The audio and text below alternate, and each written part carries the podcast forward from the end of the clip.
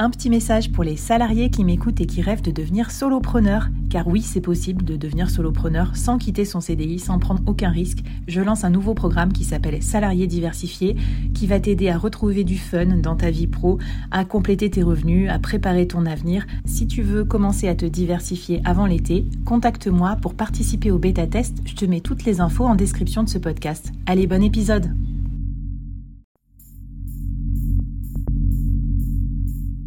À quoi ressemblerait ton business si tu pouvais être épaulé par les meilleurs experts? Avoir un board de rêve disponible 24 heures sur 24 pour t'aider, répondre à tes questions? Je suis Flavie Prévost et ce board, je l'ai créé pour toi dans ce podcast. Tu es dirigeant, entrepreneur, freelance ou tu vas bientôt te lancer? Ne reste pas tout seul dans ton coin. Inspire-toi des conseils des meilleurs chaque jour par ici, à mon micro. Et si tu l'oses, on te mettra au défi parce que nous, ce qu'on aime bien, c'est te faire progresser vite et bien. Alors bienvenue à toi, bienvenue dans ton board et bon épisode.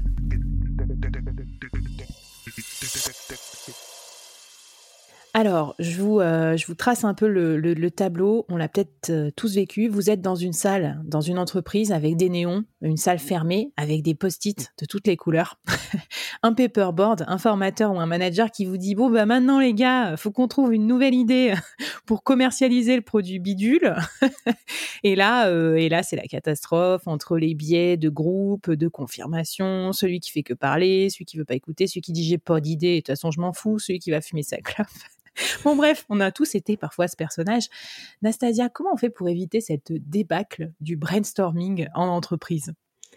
En fait, c'est contre-intuitif, mais il faut surtout pas chercher euh, à tout prix les idées originales. C'est hyper bloquant. Donc, euh, en fait, on réfléchit mieux grâce aux idées des autres. Donc, euh, le plus important pour commencer, c'est plutôt d'ouvrir un flot. Et donc, forcément, on, on commence toujours par des temps individuels parce que, bah, comme tu l'as dit, il y a des biais de confirmation. Si on commence à parler, du coup, nos propres idées viendront pas. Euh, deuxième point, on instaure un cadre où les participants sont à l'aise de partager les idées les plus loufoques. C'est pas forcément le cas en fait. Quand on fait un brainstorming dans une entreprise où la culture est très, par exemple, jugeante ou cassante, euh, ça vous donne pas envie de donner vos meilleures idées.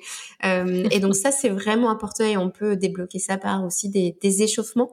Euh, peut-être aussi le fait de faire ça dans un environnement qui est autre que l'entreprise on disait mm. dans l'épisode juste avant, mais ça peut être euh, intéressant de se déplacer pour être dans un endroit nouveau euh, qui fait émerger des, nouvelles idées.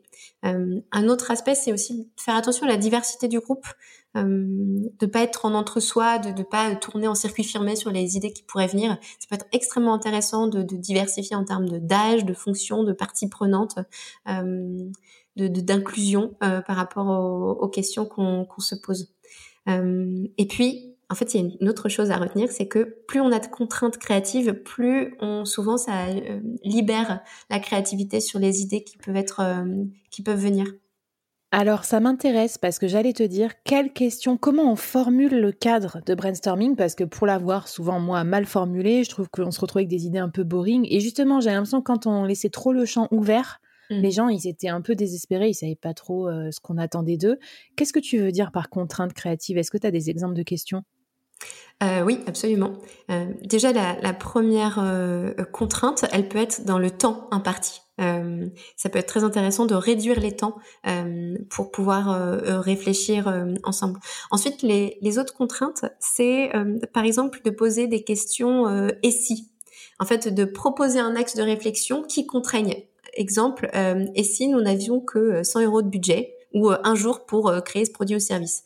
Euh, la, la, question préférée de mon mentor en ligne startup, c'était et si ta solution était illégale? Et c'est très intéressant de passer par là pour ensuite revenir bien sûr dans le champ de la légalité, mais en fait ça pousse le cerveau à être un petit peu plus un, un, petit peu plus ouvert. Une autre technique, c'est euh, ce qu'on appelle les super-héros.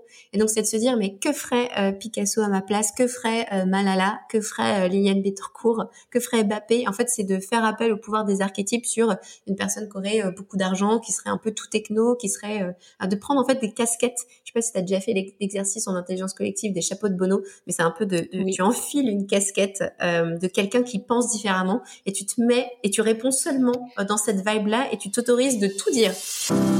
imagine there's no heaven. Sees if you try. No hell below us. Above us, only sky.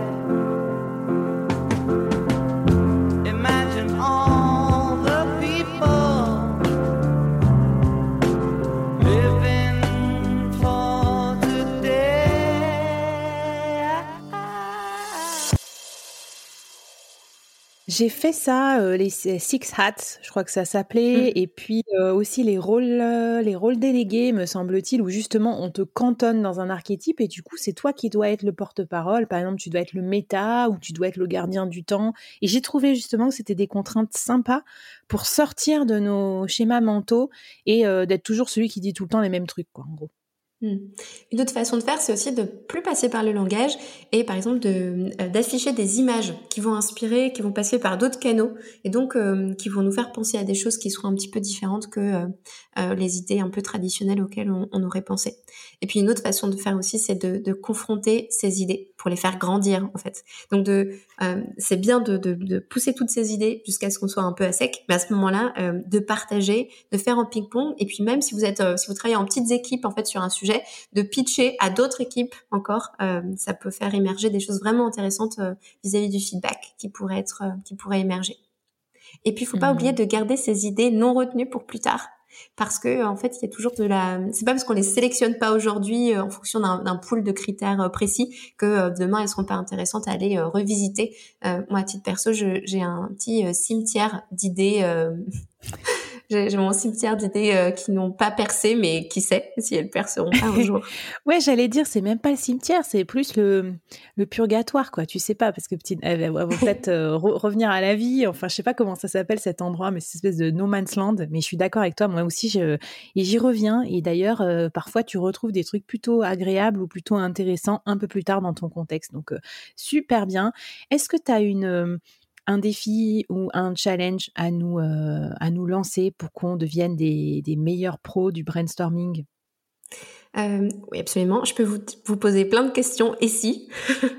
Euh, Et si votre produit ou service ne pouvait offrir qu'une seule fonctionnalité? Et si votre acheteur était un enfant? Comment le convaincre? Et si vous misiez tout sur l'expérience client? Euh, et si vous transformiez le point faible de votre offre en ce qui avait le plus de valeur, par exemple, euh, Nike a transformé les grandes queues devant ses magasins hyper euh, longues en jeu pour gagner des paires gratuites de, Air Max en allant sur Instagram. Et ça, c'est, je trouve ça vraiment intéressant de, de, prendre le point faible et de le transformer en force. Et si le seul driver d'achat était la durabilité de votre produit ou service, on pourra mettre une longue question, une longue liste de, de questions et si dans ta newsletter si si tu veux. Eh bien, avec plaisir, parce que je trouve que ça aussi, ça se mature bien. Euh, je me vois, je nous vois bien là, auditeur, auditrice du board, un petit bureau, une petite plage, une petite table de terrasse comme ça, vue sur la mer, avec la liste des questions ici pour réfléchir sur son business. Tu vois, c'est ça la beauté aussi du podcast, et c'est ça aussi la beauté de ces moments d'autorisation qu'on se donne avec le board. Voilà, pour travailler un peu plus loin sur notre entreprise et pas s'arrêter que euh, aux trucs de base d'exécution ou de productivité. Merci beaucoup beaucoup Nastasia pour tous ces conseils et je te propose qu'on se retrouve dans le dernier épisode, l'apothéose. Et là, on va vraiment vous transformer, vous les entrepreneurs, en think tank. C'est-à-dire que vous allez, là, vous allez complètement halluciner, mais on va vraiment débrider toutes vos idées, toute votre créativité pour que vous soyez en, en autonomie totale et en capacité d'inventer votre business de demain. Allez, c'est parti, on se connecte pour le dernier épisode.